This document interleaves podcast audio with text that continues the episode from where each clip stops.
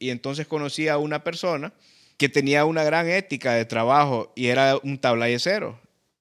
Y yo lo miré todo blanco, lleno de, de la tiza, de la harina, de la tabla y. Yo le dije, puta, le digo yo, cuando tenga oportunidad yo te voy a dar trabajo, yo no quiero que vos estés respirando toda esta tabla y eso. Estás escuchando Fundamentos Podcast y en este espacio exploramos industrias, personas, ideas, tecnologías y cualquier otra cosa que nos resulte interesante. Este podcast es producido por Medios Modernos y Medios Modernos es una compañía de creación de contenido alternativo. Hola, ¿qué tal? Les saluda Gustavo de Fundamentos. Esta tarde vamos a estar desarrollando un episodio muy especial eh, con un invitado de una gran trayectoria. Pues para dar inicio queríamos que el invitado se presente. ¿Qué tal? ¿Cómo estás, Cristian? Hola, Gustavo. Muchas gracias por la invitación. A vos y a Rodil, siempre un placer poder conversar con ustedes. Pues aquí estamos para dar un poco de conocimiento sobre la industria de la pizza, por lo menos. Excelente, Cristian. Muchísimas gracias por compartir con nosotros. Eh, nuevamente, Gustavo, mi nombre, eh, parte del equipo de Medios Modernos, Fundamentos Podcast. Eh, nos encontramos hoy con Cristian haciendo un episodio pues que va a estar bastante interesante. La verdad que la idea es compartir un contenido que sea informativo y que también al mismo tiempo ayude a, educar a muchos emprendedores en potencia en la industria de la comida. Cristian ha sido una persona que, ha desarrollado su carrera a lo largo de, su vida aquí en, nuestro país, en nuestra ciudad, y, ha tenido mucha experiencia y, pues eh, para nosotros como equipo un, placer tenerte por acá, Cristian. Muchas gracias. ¿Qué quieres saber? Sabemos, ¿verdad?, de, tu trayectoria y con tu negocio, ¿verdad?, con Forno, ¿verdad?, tu, restaurante. Y pues la verdad que para muchos y a, y a opinión de muchos nos parece que es una pizza que es eh, de excelente calidad y, siempre estuvimos muy curiosos de cómo es el proceso detrás de esa pieza, pues, ¿verdad? Porque es como, es como un arte que vos entregás a las personas, ¿me entendés? esa comida, ¿me entendés? Que uno digiere, que, que es delicioso. Y, y, bueno, a partir de ahí, pues, eh, pues nos interesó siempre poder eh, conversar con vos este tema y muchas lecciones que no solamente están rodeadas en, la creación de la pizza, sino, sino que en la vida, pues, ¿me entiendes? Entonces, por ahí eh, contarnos un poco de cómo empezaste vos, qué, qué, te, qué te, llevó a, desarrollar lo que hoy en día es Forno. Pues fíjate que el tema de por qué yo puse una pizzería eh, tiene bastante cosas detrás de, para empezar, siempre me ha encantado la pizza, ha sido desde chiquito, y yo creo que vos, igual Gustavo y todo el mundo, eh, crecieron con ese comfort food, esa comida que, a vos te hacía sentir en familia, que te hacía sentir feliz, que podías compartir con otras personas, que no era algo que usualmente te comes solo. Pues eh, cuando comen pizza, la mayoría de las veces eh, es en reuniones, es, en, momentos donde se comparte. Entonces, eso a mí siempre me, me gustó la pizza. Entonces, cuando yo estaba en Estados Unidos estudiando artes culinarias, yo tenía un compañero que trabajaba eh, en un restaurante que se llama Figs, que es de Todd English. Es un, un tour estadounidense muy grande. Eh, y ellos tenían un, un, tipo de horno de piedra que es el que yo actualmente tengo en Forno, que es un Woodstone. Y mi amigo siempre me decía, pucha, vieras qué exagerado este horno, como es una belleza trabajar en este horno y me metió eh, eso en la cabeza de que el, el, horno era algo exagerado y que, la, que tiraba un muy buen producto. Eso era clave dentro del proceso del horno. O sea, yo te estoy contando desde, de dónde yo vengo ya viendo equipos y cosas para este ah, rubro, ¿me entendés? Antes de ni me haberme graduado, yo ya estaba en mi idea de, un restaurante, algo ya se estaba implementando esta idea de tener este horno, ¿me entendés? Este Woodstone ah, oven. Entonces, eh, ya cuando me gradué y me vengo a Honduras, eh, yo no empecé con una pizzería, yo empecé con una tortillería, porque unos amigos eh, tenían la oportunidad de que pudiéramos colocar ese negocio, porque todos vos cuando querés montar un negocio, especialmente de alimentos, todos estos equipos son, son caros, pues, son de acero inoxidable, con, con son de Mm, equipos de muy buena calidad. ok, Entonces es, es bien difícil, eh, si no tenés el capital, empezar un, un negocio de estos. ¿me entendés? Dentro de tus inicios fuiste entendiendo la importancia del equipo eh, y, digamos, eh, ahí se centraba mucho como la calidad del producto, pues, ¿verdad? Sí, Eh, sí. Eso fue- siempre fuiste enfocado como en la calidad, en, en hacer productos así que, que- que, digamos, como... No, eh, producto de excelencia. O sea, yo- exacto, yo- sí. mi principio siempre ha sido que ingredientes de calidad hacen productos de calidad. ¿Entendés? Entonces, la calidad eh, siempre ha sido eh, la prioridad. Entonces, cuando yo vengo y digo, eh, empiezo la tortillería, tengo la tortillería, empezamos a producir, aprendí la parte de la producción, porque eran pedidos ya específicos, porque había, era para maquilas, era para una cierta cantidad de, de gente. Entonces, yo empecé en la industria eh, alimenticia con una tortillería y en producción, no en servicio al cliente directamente de, de pedidos que son Ah, eh, claro. hechos a, a- Sí, era a la minute, como le dicen. Eran, eran límites así, digamos, como paquetes semanales. eran producciones, eran producciones ya preprogramadas. Entonces yo ya me despertaba al día siguiente ya sabiendo qué iba a hacer. Ya. Entonces ese, ese gran tema, eh, Tavo, ¿sabes por qué? Porque la incertidumbre de qué voy a vender o qué no voy a vender en un día es lo que a muchos lugares les da una gran preocupación al momento de querer empezar. ¿me entiendes? Entonces, yo no empecé en la industria con esa preocupación porque yo ya tenía contratos y ya tenía ya sabías. cantidad. Entonces, porque es bien estresante entrar en este rubro porque es tan competitivo. ¿me entiendes?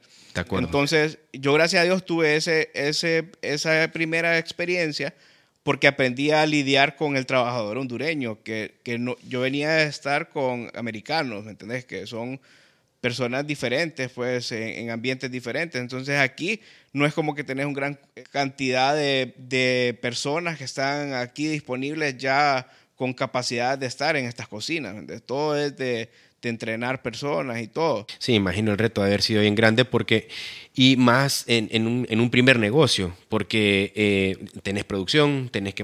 en ese momento, ¿cuánta gente? No, en ese momento fíjate que era súper fácil porque la máquina hacía el trabajo por nosotros. Ya. Eh, No, no. la importancia de la máquina, ¿va? Sí, la máquina, correcto. Entonces, y, y en ese negocio que empezamos era súper, súper fácil porque no se tenía que invertir porque eh, te daban el equipo a, cambio de vos comprarles productos.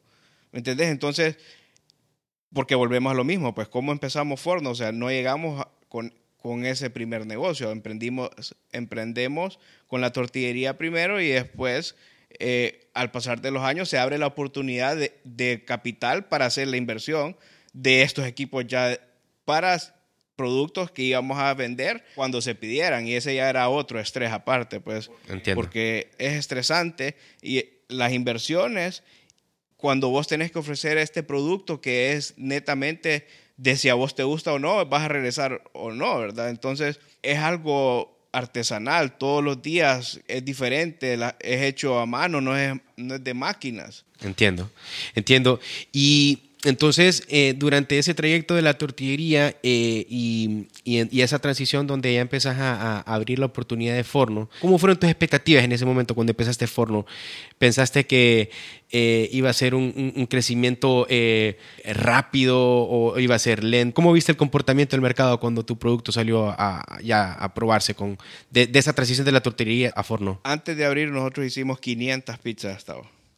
500 pizzas que, que solo les estirábamos la masa, les poníamos salsa para que pesara y no se inflaran tanto en el horno y a entrenar al hornero, porque yo entrené a albañiles, a fontaneros, a tablayeceros. Yo empecé con, con gente que yo les dije, hey, ¿qué onda? ¿Querés una oportunidad de trabajo? ¿Querés aprender algo nuevo que no sabes? Entonces, ya te puedes imaginar, ¿verdad? Claro, el gran reto. de tener que formar un equipo entero antes de poder abrir. Entonces, Mm, ese trabajo que estuvo antes de nuestra apertura nos dio una gran confianza. A lo que no estábamos preparados era para el volumen que se nos venía. Ajá. Esa era mi pregunta. O sea, eh, lanzás, hacías este lanzamiento y también eh, se, se vuelve como las tortillas, se vuelve algo, pro- digamos, como preprogramado. Teníamos ya como, eh, eh, de pronto, o era cambiante el, el volumen. o ¿Cómo, ¿Cómo era el comportamiento? Yo después del primer fin de semana yo sabía que yo tenía que tener masas listas, ¿me entiendes? Porque íbamos a vender pizzas. Mhm. Fíjate que antes de empezar, el primer día que íbamos a abrir, digo, voy a hacer eh, una, unas 30 masas de pizza. Y me dice un amigo, hey, Cristiano, haz tonto. Me dice, que, la harina no vale nada. Me dice, o sea, hace 100 pelotas y no las vendes, las tiras, pero lo peor que puedes hacer es vender que no hay. Es tu primer día. Pues hacemos 100 pelotas, dicho y hecho. El primer día vendimos 93 pizzas. Mira. Y yo solo iba a hacer 30. Y ahí te vas dando cuenta, lo, digamos, cómo vas ajustando vos tu proceso, porque vos tenés, sí. No, eh, era una alegría exagerada, Tao. No te puedes imaginar la alegría que teníamos de saber de que, que había gente llegando a pedir pizzas, ¿me entendés? Cuando tenés tanto en la línea, tanto en riesgo, eh, es, un, es un gran estrés de que tu producto sea aceptado, pero ¿sabes cuál es el problema? Ajá. De que todo el mundo te da una oportunidad. Sea bueno o malo tu lugar, todo el mundo, el San Pedrano, yo siento que ellos te dan la oportunidad de probarlo. Y es ya cosa del restaurante, si ejecutan bien, que la persona regrese. Pero todo el mundo te da la oportunidad. Entonces tenés una época donde tu negocio está en boom cuando recién abrís porque todo el mundo lo quiere probar. Peor si has hecho un buen hype atrás, porque eso fue otra gran parte de lo que a mí me, ayudó, que ya estaba Instagram, ya estaba Facebook y... Redes sociales, ¿verdad? Y yo abrí una página de Forno un año antes, cuando estoy buscando un horno, voy a abrir esto, y ya la gente me empezaba a seguir. La cosa es que estuve un año subiendo fotos antes de abrir.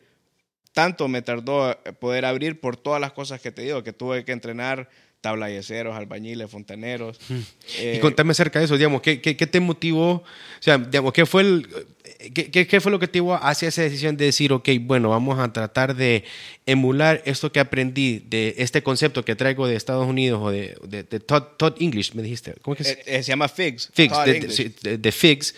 Eh, y cómo lo replico a lo que yo quiero hacer. Eh, ¿Qué te motiva eso, brother? Porque realmente es un reto, pues, y, y, a veces eh, tomar esas decisiones es bien complicado, y, especialmente en, nuestro, en, en, nuestra región, pues, ¿verdad? No solamente en nuestro país, en nuestra ciudad, sino que es en general la, la humanidad, a veces tomar ese paso y, decidirse a llevarlo a cabo y, sacrificarse de esa manera, pues no muchos lo, lo, entienden, pues entonces me gustaría entender y que nos compartieras un poco cuáles fueron esas motivaciones que te llevaron a, o sea, es que no tenía ninguna otra opción, pues es lo que había estudiado, pues tampoco es que soy médico para poner una clínica, entonces tenía que poner un restaurante o algo, darle de comer a la gente, sino que, qué iba a pasar con, conmigo, pues, ¿me entendés? Porque ya la tortillería, eh, habían cerrado un par de, de, maquilas, tenía menos producción de tortillas, eh, estaba con mi escuela de Jiu-Jitsu. Ah, ok, vos tenías la escuela, ok, sí. Eh, y entonces como te digo, surgió la, la posibilidad de, un capital para inversión y, entonces ahí fue cuando me decidí, bueno, ¿qué voy a hacer con este dinero? Porque a mí solo me dijeron, mira, aquí hay tanto dinero, ¿qué vas a hacer? Hmm. Entonces yo eh, tenía que decidir a qué rubro me iba a meter. Entonces en ese momento eh, no había ninguna pizzería que te ofreciera eh, una pizza hecha en un horno de piedra eh, con los ingredientes y las mezclas de, ingredientes que yo ofrezco. Entonces, yo decía, bueno, para hacer una hamburguesa eh, venden planchas a 7 mil pesos y cualquier, cualquier persona junta 7 mil pesos y pone una hamburguesa y habían demasiadas hamburguesas. Correcto. Entonces en ese tiempo no había ese estilo de pizza que yo quería presentar.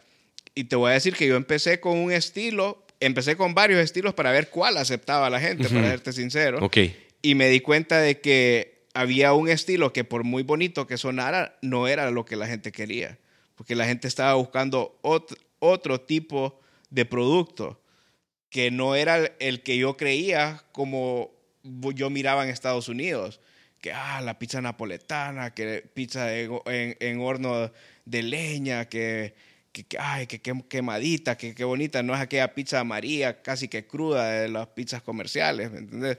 Entonces yo venía con la idea de que, bueno, voy a poner eh, esta pizzería napoletana y todo esto y, y ya, ya con el equipo acá ya me di cuenta que un horno a mil grados es un poco difícil, ¿me entendés? No, hmm. no es así nomás el trabajo de estar enfrente del diablo, como le decimos nosotros en, en Forno, pues porque es tan, es tan caliente el trabajo de estar horneando.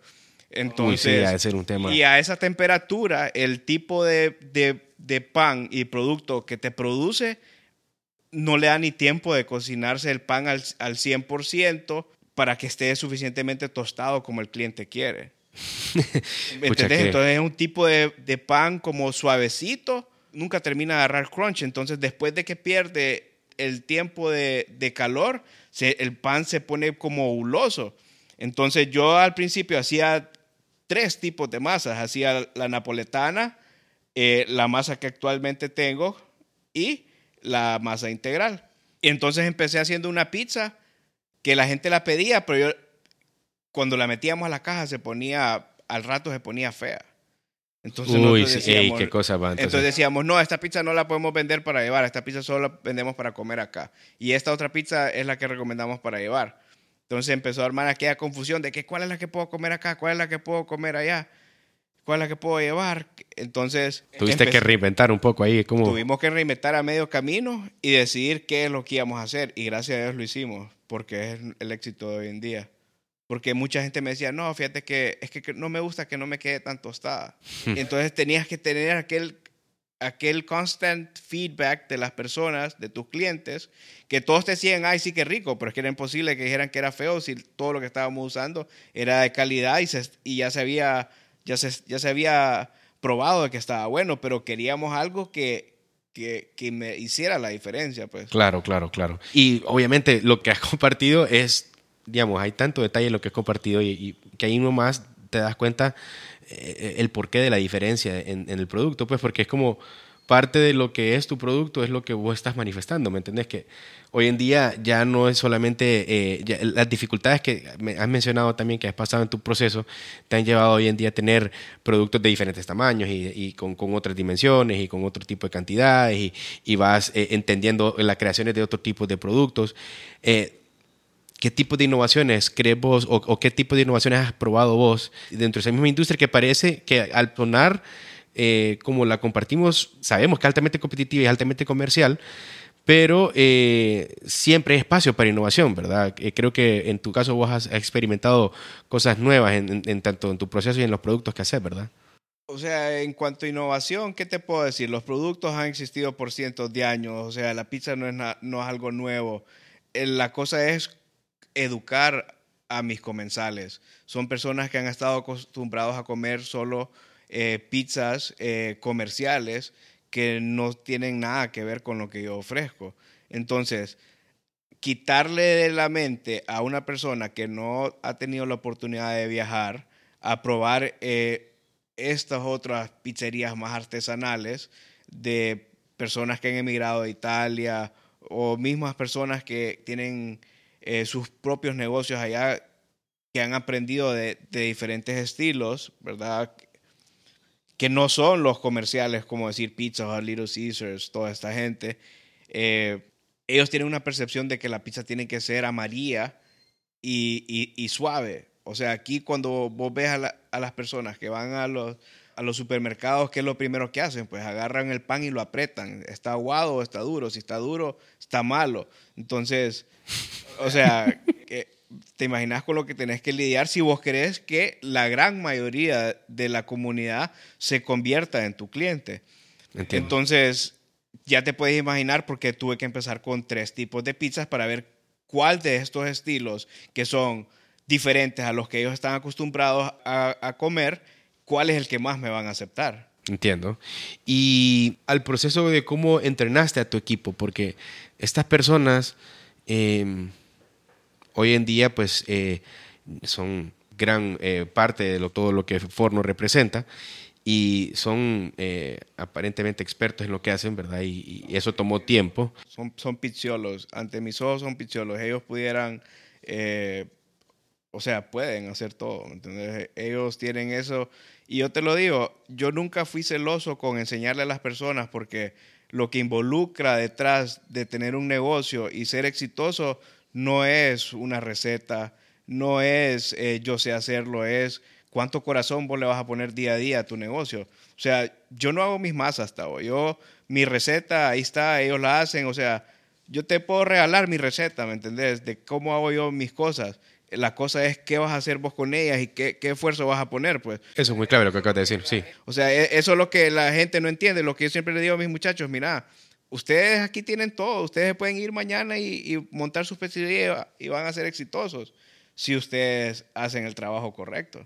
Porque no es solo de, comprar el equipo y, hacer las cosas ricas, o sea, los negocios llevan unos sacrificios que la gente no tiene ni la menor idea hasta que no lo vive en carne propia. Pues. Muy cierto lo que, lo que compartís en, en, esa, en línea de pensamiento, Cristian, porque eh, aquí, especialmente Honduras, que es un mercado particularmente eh, pequeño, pues, ¿verdad?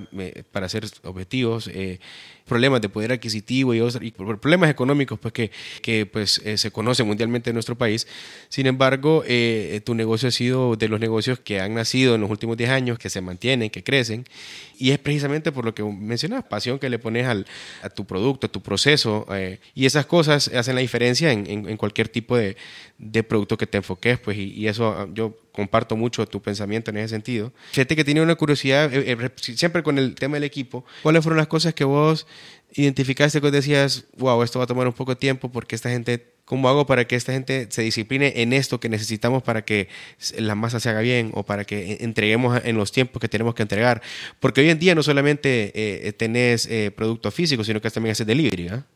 Sí, ¿sabes qué es?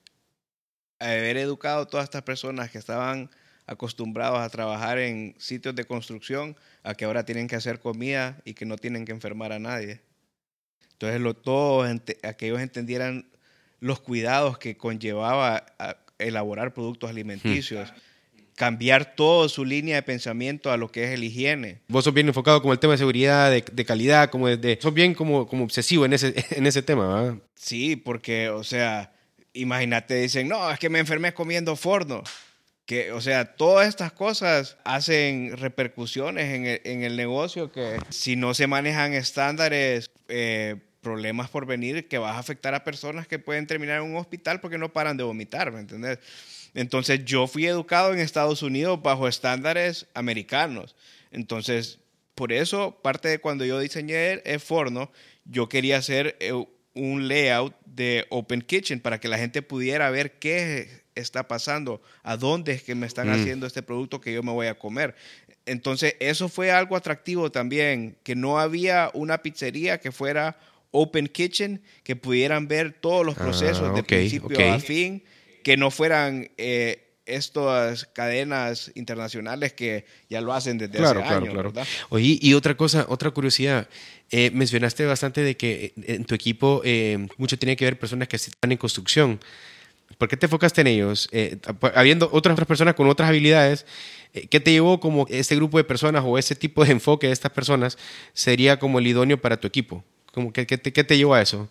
Porque para empezar, eh, yo no puedo, no, no, los salarios que con que se empiezan en todos estos restaurantes son gente que ganan salario mínimo, ¿me entendés? Entonces, para empezar, ¿verdad? Obviamente, hay hasta en lugares que ellos creo que ni el mínimo les pagan o les pagan en base a comisión o, no sé yo qué harán, pues, pero la cosa es que cuando vos estás empezando, vos querés tener todos los costos más bajos, ¿verdad?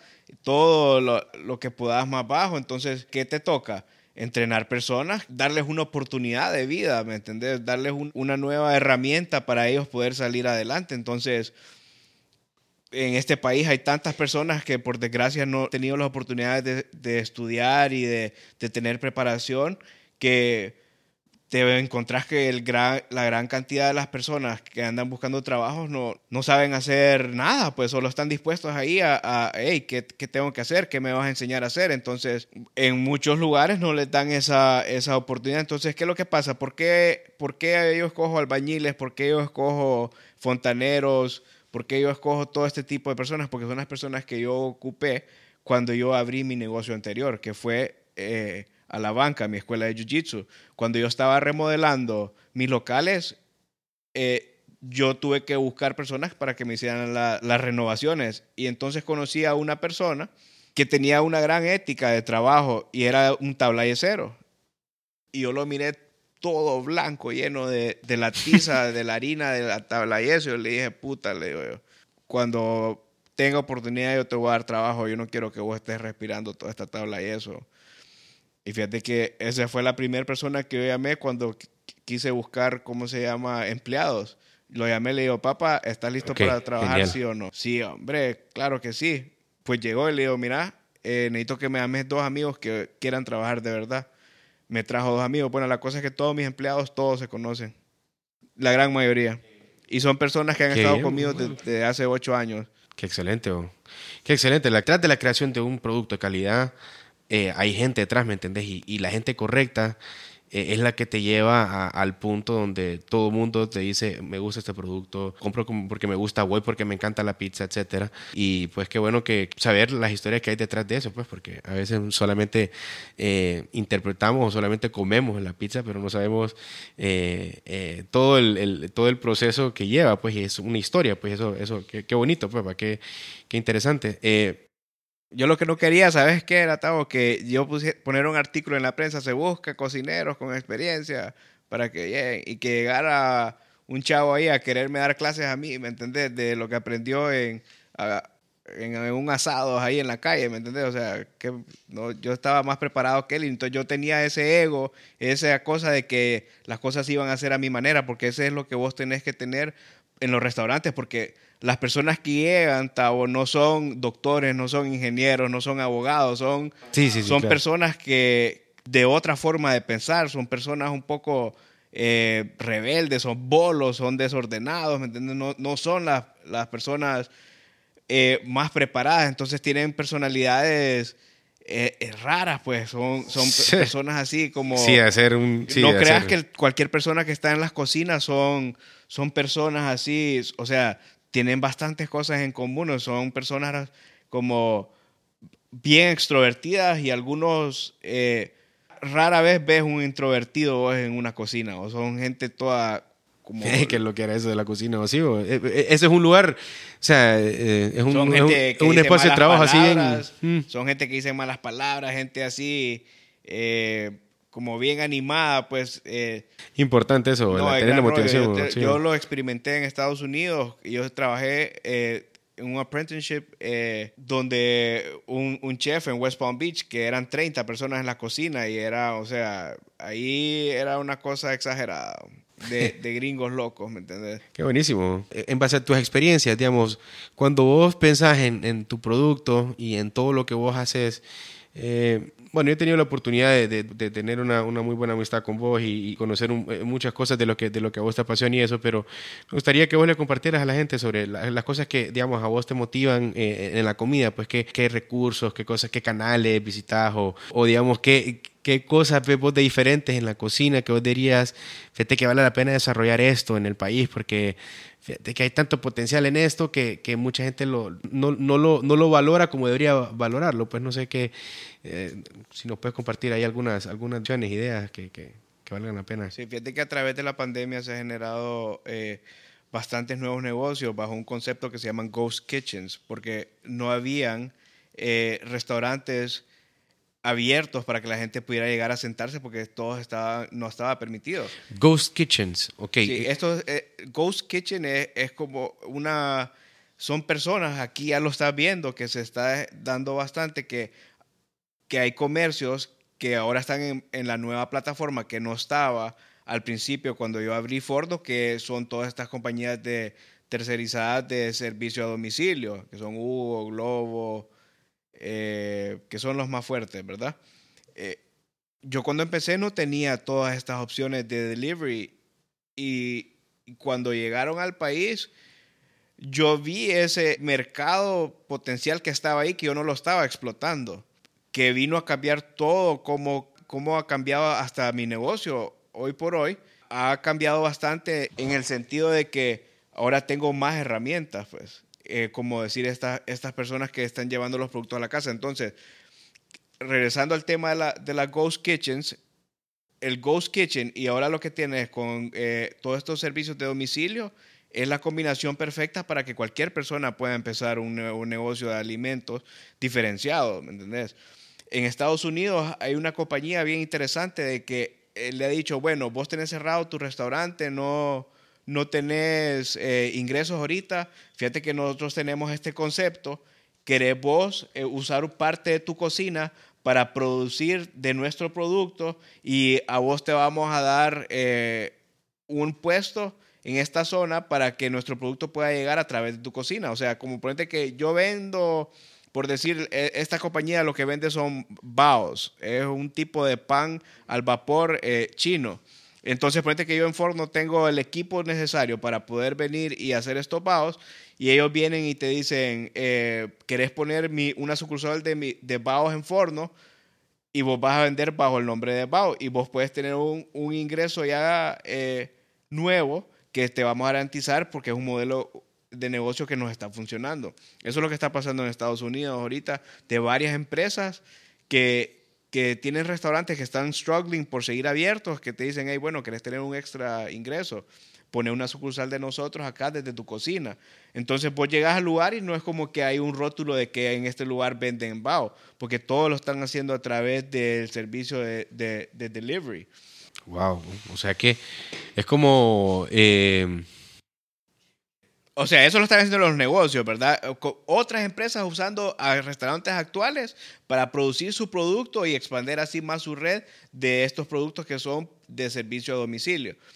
Pero regresando a los Ghost Kitchen, aquí está pasando bastante gente, por decir pizza. ¿Cuántas personas no has visto nuevas que te dicen, hey, ordene su pizza, eh, se la mandamos? Y todas estas personas no es como que tienen restaurantes o que tienen una ubicación donde uno puede llegar en físico a recoger la pizza. Todos lo están haciendo tercerizado con estas empresas de... Claro, claro, claro, ya voy entendiendo. O sea que esto va, abriendo oportunidades a, digamos, a, negocios particulares o negocios caseros. A gente está abriendo restaurantes desde su casa, desde la cocina de su mm. casa. Entonces, ponele, en su casa pueden tener una producción de 100, de 100 piezas al día y... Pues si las venden, pues bien, si no, pues ahí están, pues.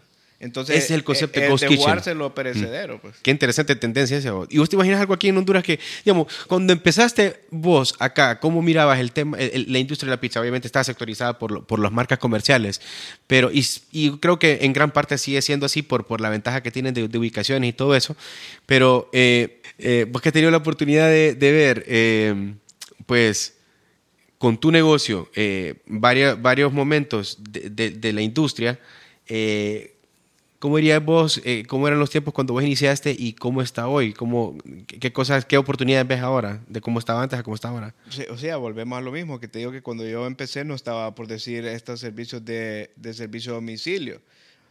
O sea, si yo hubiera querido empezar aún más, eh, más eh, con menos dinero y hubiera querido empezar con menos riesgo de no tener que ir a alquilar un lugar, de tener que contratar el servicio de atención al sí, eh, personal de servicio de atención al cliente. O sea, y yo pudiera eh, conectarme a una red donde yo solo le digo, hey, eh, yo tengo tal cosa y la gente lo está pidiendo y, y termina en efecto pidiéndolo a través de la aplicación, o sea, ya tenés tu negocio, pues. Sí, ese es el, ah, okay, el, concepto Ghost Kitchen. No, la verdad que, que, fascinante ese concepto, la verdad, y, y, aquí sí podría ser algo, por ejemplo, aquí se podría emular, por ejemplo, un, un producto como las baleadas, por ejemplo, un modelo así podría ser funcional, ¿va? ¿Crees vos? aquí, hay, aquí hay gente que... que oh, sí, pero, o sea, ¿o no? ¿cómo te vas a tomar el riesgo de... Te lo estoy diciendo, o sea, como lo veo yo, pues ¿cómo vas a tomar el riesgo de hacer baleadas y venden baleadas en todas las esquinas sin pagar impuestos, sin pagar nada. O sea, tendrías que tener un producto muy diferenciado para que haga la diferencia y que genere interés, pues. Mm, ya, O sea, no es solamente no es solamente agarrar un producto y decir, como que yo este aquí tengo hamburguesas, ¿me entiendes? Y bueno, o sea, ah, no, ah, ok, ok, ok, eso ya le da cambio también o sea, un poco más. podés, pues, pero o sea, ¿qué, qué, qué tan buena es tu hamburguesa como para para emprender en eso, pues qué tanto puedes hacerte diferenciar en una hamburguesa, pues vas a hacer tu propio pan, qué vas a hacer, pues. Perfecto. Porque todas estas cosas son las que van a determinar el interés de las personas para que te compren. Y entonces, eh, vos has eh, desarrollado todo este concepto y cómo has creado esta, este producto de gran calidad. Eh, yo como consumidor también soy constante, ¿verdad? Y identifico mucho con lo que vos haces y, me llega lo que, lo que representas. ¿Vos qué podrías decirle a los que nos escuchan que que quieren también dar inicio con, con, este tipo de negocios y con la calidad que se espera o que, o que el mercado requiere? Yo lo que les recomiendo, Tavo, es que hagan productos que realmente, si ya están aquí eh, disponibles en la ciudad, que sean realmente mejor, ¿me entendés? Que se, que se metan a ese rollo de, de ser diferentes, tener un producto que esté realmente marcado escalones arriba en cuanto a calidad y hacia lo auténtico, pues eh, peor, porque hay muchas personas que se meten a comidas étnicas y hacen, por decir un ejemplo, se meten a hacer sushi y empiezan a hacer eh, sushi que no es sushi, ¿me entiendes? Empiezan a hacer sushi de plátano con pollo, o sea, ¿qué es esto? Eh, eh, eh, ese tipo de cosas eh, son muy, mu- mucho riesgo, pues. Eh, o sea, te lo puedes tomar y no digo que no hay personas que han tenido el éxito, Ujú. pero comería pues esto, cada cuánto lo comerías, o sea, qué te hace sentir esta comida. Son todas las cosas que yo pensé, porque yo para qué me iba a ponerle florecitas encima de un pedazo de carne, ¿me entendés? Si, si yo lo que quería era hacer dinero al final del día y, y- y tener cosas que, que fuera a la fija, pues, o sea, que el comfort food, pues, o sea, Claro. yo, no, yo no quería seguir la línea de, de estar haciendo eh, cenas de 13 platos y 5 postres y mil entradas, ¿me entendés? O sea, yo lo que quería era hacer cosas sencillas, pero bien hechas.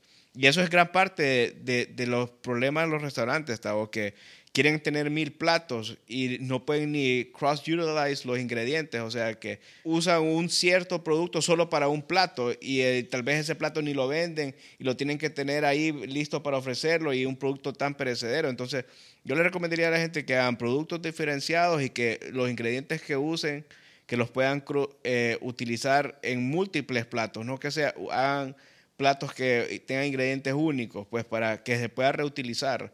Por decir un ejemplo, hay personas que hacen sándwiches, tienen pan, ¿verdad? Si tienen el pan y el pan tiene un cierto tiempo de en cuanto a ese pan va a tener de calidad para ofrecerlo con un sándwich, ¿verdad?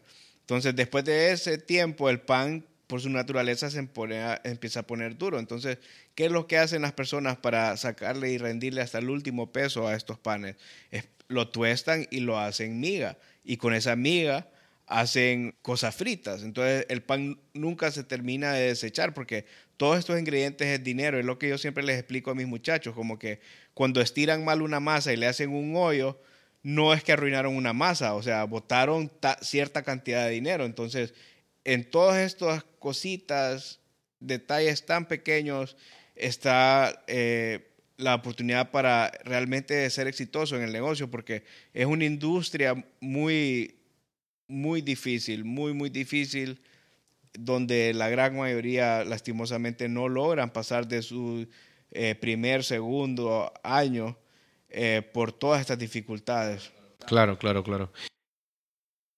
Respecto a la oferta de restaurantes acá en, en la ciudad y en el país, ¿crees que hay espacio todavía, digamos, para crecer bastante? o- Exagerado. Sí, ¿verdad? O sea, aquí eh, yo te digo, vamos a comer hindú, Sí, no, no existe. hay Te digo, eso. "Hey, vamos a tomarnos una sopa pho vietnamita, no hay. Hey, vamos a comer eh, un buen pad thai, eh, no hay. O sea, y, si- y si hay, son de recetas de mentiritas, ¿me entiendes? Entonces, no, sí, o sea, hay espacio entonces, o ¿verdad? sea, Todavía. querés- dim sum, te digo, eh, son algo muy popular en el mundo. ¿Querés comer dim sum? No hay. ¿Me entiendes? Hay, hay un sinfín Eh, eso, de, de eso, cosas. ajá. pues. Fíjate que sí, realmente lleva, lleva el mismo tema que mencionabas vos de la educación. Pues la verdad que la gente está muy educada. Y es quizás por eso que también, quizás tu enfoque fue en, en- en esa industria de la pizza, porque eso es lo que el mercado más consume, pues, ¿verdad? no es el número uno en mayor, en mayor consumo. El número uno es pollo frito. Eh, Creo que seguido por hamburguesas y tercero pizza. Ya. No sé si eso es 100% correcto, pues, pero por ahí va la línea. Sí. La, la cosa es que entre más étnico te vas, de, por decir hindú y todo esto, más son los chances de fracasar. Wow. Porque eso, eh, eso se reduce aún pero más eso- eso- el pero- mercado que está dispuesto a probar estos sabores raros. Si Ah, yo, pero si eso es universal o eso es acá. ¿Cómo Eh, decís? eh, Eso es universal. ¿Vos Es universal. Eso es universal. Sí, porque, o sea, si no tenés una población densa de, de- de personas que tienen un paladar más, más desarrollado, o sea, ¿cómo les vas a presentar eh, estos, estas comidas que son sabores radicales a lo que ellos están acostumbrados a comer? Pues aquí la gente come pollo, huevo y frijoles y arroz, tortilla, o sea, a diario, pues, destajadas y Sí. no te vayas muy lejos. Sí, el menú, eh, sí, sí, sí, sí, sí, pero eso tiene mucho que ver con la educación, fíjate, que, que sí, sí, eh, entonces, claro, cla- eh, el, el- el- la teoría que mencionamos de que entre más diferente o más étnico querés ser en tu propuesta culinaria o propuesta de comida, más alto el fracaso. Pero ¿qué, ¿qué, hay de esas, digamos, porque hay eh, restaurantes étnicos muy buenos acá, ¿no? Que, que, eh, pero son muy escasos, pues ¿qué los ha mantenido son, ellos? Son de personas que realmente son de, de, de, del origen, ¿me entiendes? Como que aquí hay buena comida coreana, pero porque son coreanos los que la están haciendo. Hay buena comida cantonés porque son cantoneses los que están acá, ¿me entiendes? Mm, pero el mismo cantonés te dice que es donde ellos originan el dim sum, eh, te dicen, no, ¿cómo me voy a poner a hacer tanto trabajo para que ni, para que ni me lo pidan? o sea, ¿cómo me vas a decir eso? Le digo yo, si dim sum es tan popular alrededor del mundo, tan... Sí, pero es que aquí la gente no está acostumbrada a eso. Entonces, te puede, e, esos son los retos, ¿me entendés? Tomarse los riesgos de, de, de tratar de educar a estos comensales. Claro. ¿Cómo crees de que se podría resolver ese reto? ¿Vos crees que bañas de concientización, tener más como conceptos abiertos para que la gente eh, intercambie y pues conozca más? ¿Cómo sería la, Yo creo que a través del tiempo, eh, con YouTube en específico y todas estas influencers y toda esta gente, Instagram, ya la gente ha visto qué hay afuera, ¿me entendés? Entonces, han visto qué fotos están subiendo estas, estos influencers de restaurantes en otros lados.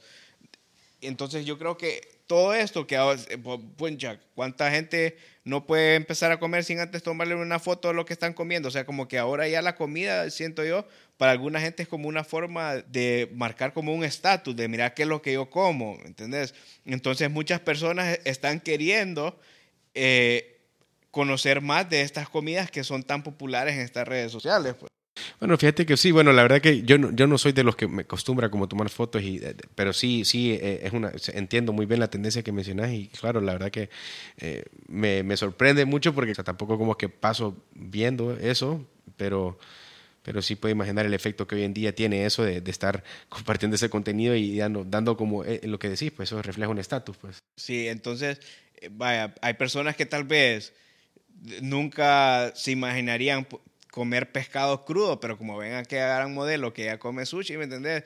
Yo, quiero ser como la modelo que come sushi, entonces ya se dan las oportunidades de, probar estas cosas y así es como todo, como todo empiezan a llegar estos nuevos restaurantes, porque aquí ya te ofrecen nuevas cosas en la ciudad, pues. Es verdad, comparado es verdad. a años anteriores. Como a mí me tocó vivirlo eh, en el sentido de la pizza, ¿por qué? Porque yo usaba un queso diferente, un mozzarella fresco, un queso que tiene una mayor cantidad de humedad que hace que genere diferentes proporciones en el pan, porque el pan absorbe este líquido. Entonces, ¿Qué lo que Es, es, gran, es gran rollo que aquí todo el mundo estaba acostumbrado a comer eh, quesos que tienen una duración de dos a tres años, que son mitad plástico, ¿me entiendes? No, no son ni queso algunos, versus the real deal, pues el mozzarella fresco, entonces, que dura 45 días.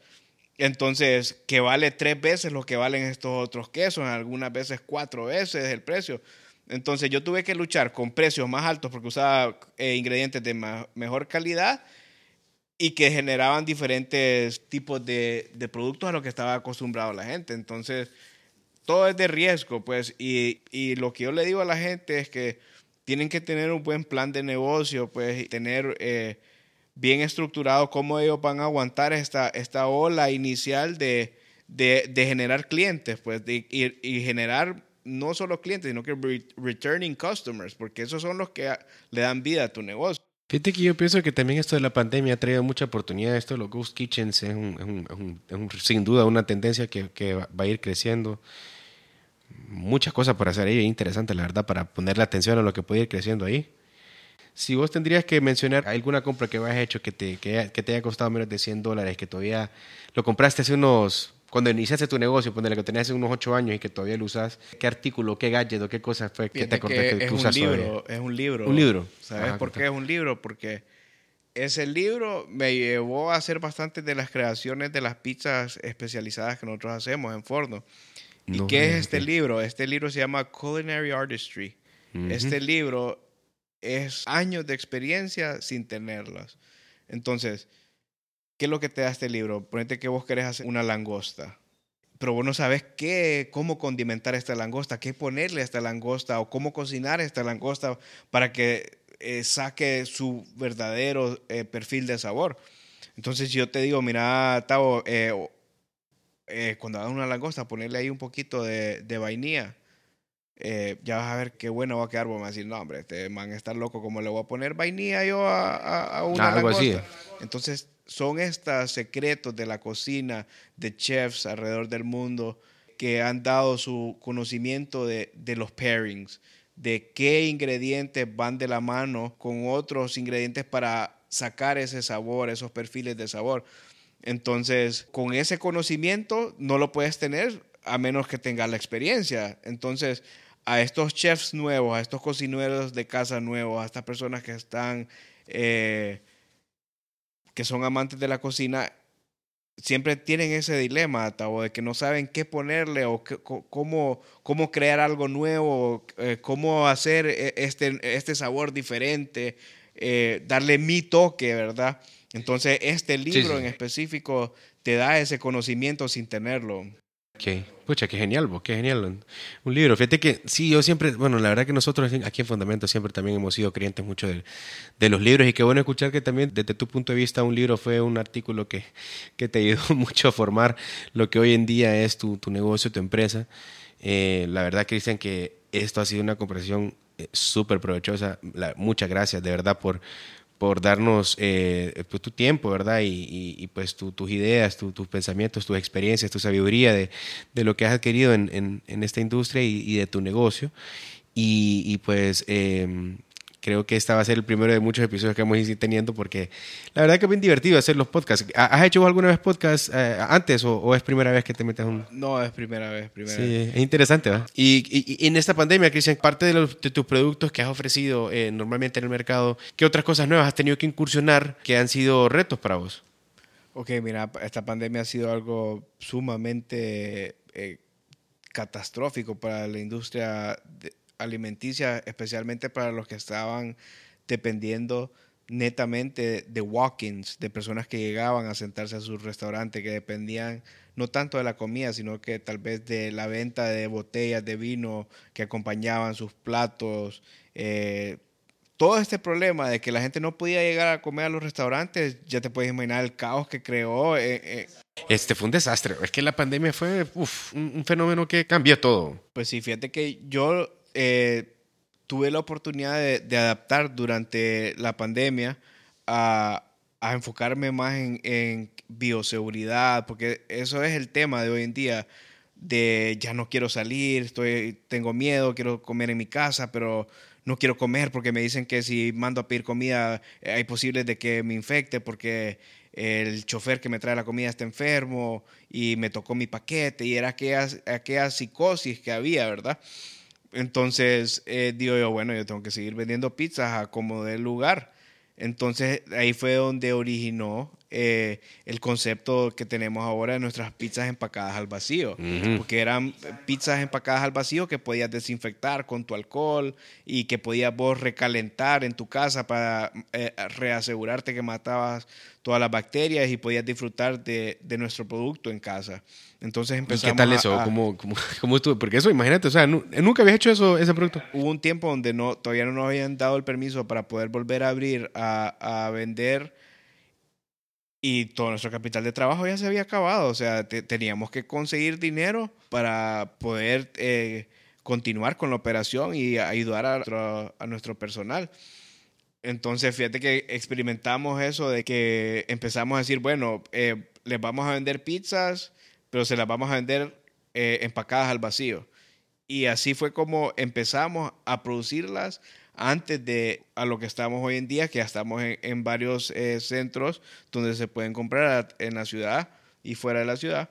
Entonces, nos sirvió para, para poder vender la primera vez durante la pandemia y nos sirvió como concepto para empezar a, a los productos eh, ya en, en, supermercados y tiendas de... Qué bien, o sea, como te, te, permitió darle una otra nueva unidad de ingreso a tu, a tu negocio Sí, y sabes que lo que más me gusta, que regreso a la parte de producción, como en las tortillerías. Ah, mira. Eh, eso está súper genial, la verdad. O sea, eh, pucha, qué interesante, qué buena manera de... Porque ahora tengo comercios que me dicen, hey, fíjate que necesito, necesito 100 pizzas, necesito 50 pizzas.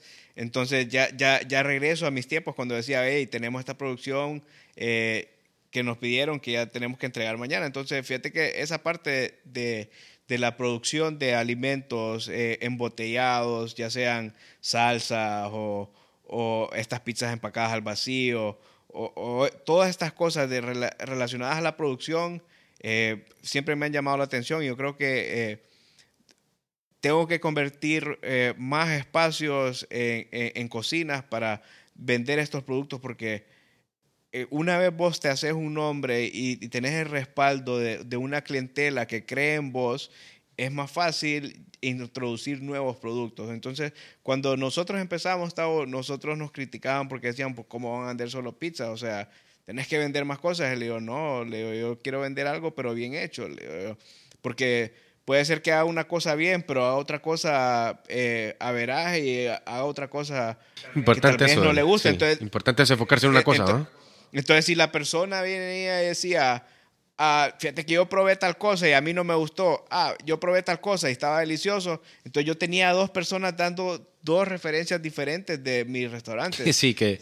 entonces dije yo, bueno, mejor me enfoco en algo y lo hago bien y que todo el mundo haya probado lo mismo y que diga, qué bueno. Y, regrese, y que regrese, pues. Sí, que regrese. Oí, y y dirías de que eso es como la, la visión a, partir de aquí de Forno, eso eh, para ahí lo querés, lo querés llevar o cuáles son tus planes, digamos, a futuro con, con esta industria y con esos tiempos que vivimos y, y, y, tus expectativas de cómo querés que eso tu negocio. Eh, algo bueno y algo malo que yo eh, he tenido es que la mayor parte de mi negocio ha sido para llevar, para delivery, no ha sido netamente para gente que está comiendo dentro del restaurante. Entonces, yo ahorita he tenido la oportunidad de de siempre mantener con un ingreso sostenido durante la pandemia, porque por, e, por eso que yo tenía, pero era algo que siempre yo decía, eh, puchica, yo necesito trabajar en, tener más gente comiendo dentro del restaurante. Entonces, ya ese pensamiento casi que lo, he perdido por el, por el temor, la situación actual de, pandemia, pues, que no sé cuántos tiempo más va a tomar a que todo el mundo esté realmente relajado comiendo en restaurantes. Entonces yo creo que ahorita la línea a seguir es, es a continuar con los conceptos de, de Ghost Kitchen y, tratar de introducir nuevas, nuevas marcas a través de, de estos servicios. Este caso está muy bueno. Deberías de, sí, hacer algún, algún tipo de canal. Y así, así al mismo tiempo minimizar la, el, monto de inversión. Eh, en un brick and mortar, pues. Iniciar. Correcto. O, en un establecimiento físico, pues, pero la verdad que eso de, crear un, canal de YouTube y como hacer como... Eh, ser como una cocina digital, ponerle como para que los Ghost Kitcheners aprendan a producir forno y, eh, eso sería interesante, la verdad que no, o sea, suena... No, no, no, eso no, yo no lo pudiera hacer, es demasiada inversión. No, no, es, es, simplemente como una idea, eh, la verdad que es bien complejo implementarlo, pero es como algo así, imagino como un ghost kitchen masivo, ¿me entendés? Como que te siguen tanta gente y, van produciendo tu, como tu receta y la van compartiendo, pero sí, es, es algo que, bueno, es interesante y habría que, hay ya canales influencers haciendo eso, pues, pero pero bueno, es eh, bastante nuevo el tema del, Ghost Kitchen, según lo que entiendo, y, bueno, ojalá que, que aquí mismo eh, también se pueda replicar y que haya nuevas propuestas en, en ese sentido. Ha sido muy bueno eh, este espacio contigo, Cristian, haber compartido eh, con vos, fue verdad, todas estas eh, ideas y, toda esta información y, digamos, eh, todo tu aprendizaje, experiencia y proceso y sabiduría, pues verdad que tenés en, todo este tema de, de, creaciones de pizzas. en lo personal, pues me siento muy agradecido y muy entusiasmado, pues verdad, de, ir conociendo más historias como la que, la que nos compartiste hoy y pues no sé si antes de, darle cierre al episodio, Cristian, quisieras cerrar con algunas palabras de recomendaciones a, los que nos escuchan o algún otro tipo de tip que, que se te ocurra o, alguna otra alguna otra anécdota que quisieras compartir antes de, cerrar. No, antes que todo quisiera darte las gracias a vos, Luis Gustavo, y a, y a Rodil por, por darnos esta oportunidad aquí de venir a, a platicar un poco. Yo creo que cubrimos... Eh, varios aspectos de, de, la industria, por lo menos de lo que a mí me ha tocado vivir y el consejo que yo quisiera darle a la gente es que sean más abiertos en el sentido de probar cosas nuevas, pues a no decir no, eso no me gusta, o sea, como realmente darle una nueva oportunidad a, todas esas cosas que, que no se han dado la oportunidad de probar, que seguramente alguien sí los está elaborando bien, ese mismo producto, y puede hacer... Eh, que cambie esa forma de pensar y, es, y que sea ahora un nuevo producto que, que introduzcan en su, en su alimentación. La verdad que sí, tienes razón. Eh, Por- solo por decirte un ejemplo, o sea, eh, el otro día me dice una persona es que a mí no me gusta el caracol porque una vez lo probé y era, era, era puro hule. Entonces yo le dije, mira, o sea, el caracol que te comiste en ese día, hecho por esa persona, era puro hule, pero el caracol no es eh, Delicioso. puro hule, y, o sea, tenés que probarlo de vuelta. Y hice que lo volviera a probar y ahora dice, wow, me encanta el caracol. Eso, eso es lo que yo estoy hablando, que den una nueva oportunidad a estos productos que tal vez no les ha gustado y que, que se den esa oportunidad en otras presentaciones. sí, de acuerdo, fíjate, Cristian, creo que, que eso puede ser algo que ocupamos en, en nuestra... Porque así va a ayudar a mucha gente a que está abriendo nuevos lugares a, a- a- que tenga esa oportunidad. Pues entonces cuando venga la persona que esté haciendo el dim sum, no digan, ay no, yo no como eso. O sea, vayan a probarlo pues. Y eso, eso va a hacer que esa comunidad crezca, que la comunidad de INS y otros productos pues, que se consuman. Muchas gracias y este ha sido un episodio más de Fundamentos Podcast.